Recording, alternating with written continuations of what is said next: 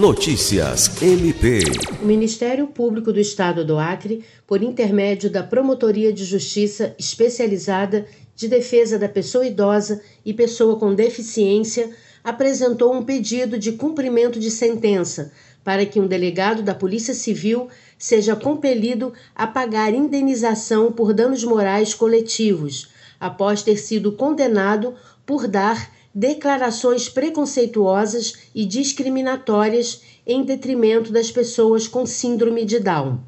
O MPAC ajuizou uma ação civil pública em face do delegado, assinada pelo promotor de justiça Rogério Voltolini, que veio a ser julgada procedente pelo Poder Judiciário, condenando o réu na indenização pelos danos morais coletivos no valor de 50 mil reais a indenização por dano moral em face do executado, que agora é exigida pelo MPAC, quando atualizada e corrigida, ultrapassa a cifra de 90 mil reais. No documento, assinado pela promotora de justiça Vanessa Muniz, o MPAC pede que o delegado seja compelido a pagar a indenização por danos morais em prol do Fundo Estadual de Defesa dos Direitos Difusos.